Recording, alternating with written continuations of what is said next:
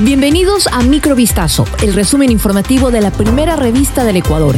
Soy Gabriela Pinasco y estas son las noticias que marcaron la jornada del día.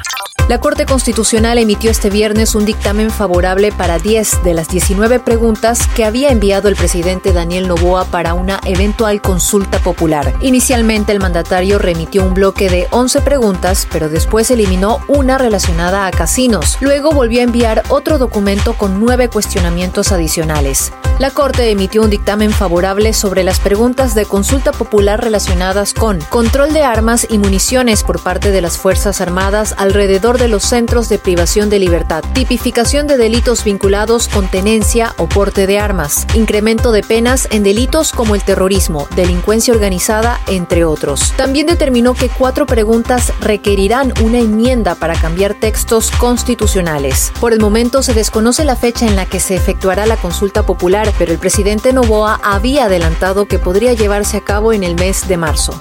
Ecuador negará el salvoconducto al ex vicepresidente Jorge Glass, sobre quien pesa una orden de prisión preventiva en caso de que México le otorgue asilo, fue lo que advirtió la canciller Gabriela Sommerfeld. El salvoconducto le permitiría a Glass abandonar sin trabas el país en medio de una indagación por presunto desvío de fondos destinados a la reconstrucción de poblados afectados por un devastador terremoto en 2016. La Fiscalía sostiene que en el caso hubo abuso de los fondos estatales y que incluso hasta la presente fecha es palpable la inexistente reconstrucción de obras tras el terremoto. También están implicados otros dos exfuncionarios del gobierno del expresidente Rafael Correa que junto a Glass son enjuiciados por supuesto peculado.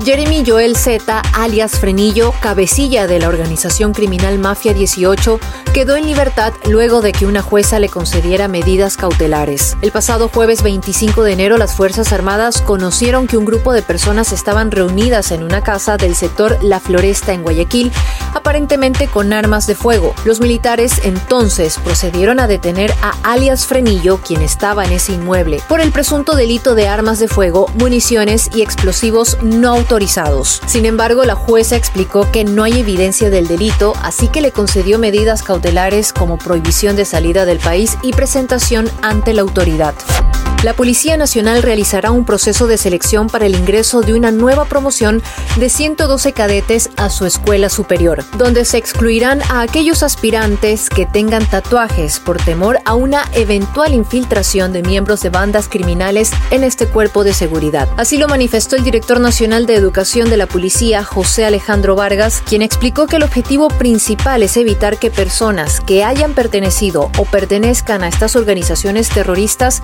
ingresen a la Policía Nacional. Las fuerzas de seguridad han incidido específicamente en este aspecto desde que el presidente de Ecuador, Daniel Noboa, elevó la lucha contra el crimen organizado a inicios de mes a la categoría de conflicto armado interno y pasó a denominar a las bandas criminales como grupos terroristas. En los distintos operativos realizados en las calles, los policías y las Fuerzas Armadas buscan a personas con tatuajes que indiquen una posible relación con alguna de estas bandas. Una tentativa de homicidio contra agentes de la policía se registró en medio de un operativo realizado en Durán, en la provincia del Guayas. Dos implicados en el ataque fueron procesados. Ambos fueron detenidos por miembros de la Policía Nacional tras realizar disparos a un local comercial que permanecía cerrado y posteriormente atacar con disparos a los uniformados en su afán de huir del lugar. El hecho ocurrió la noche del miércoles 24 de enero cuando los sujetos habrían estado intimidando y extorsionando a propietarios de negocios en este sector. Gracias a una llamada del sistema de seguridad ECU 911 se alertó a la policía que ciudadanos en una motocicleta realizaban disparos contra un local, amedrentando también a ciudadanos que pasaban por el lugar. Esto fue Microvistazo, el resumen informativo de la primera revista del Ecuador.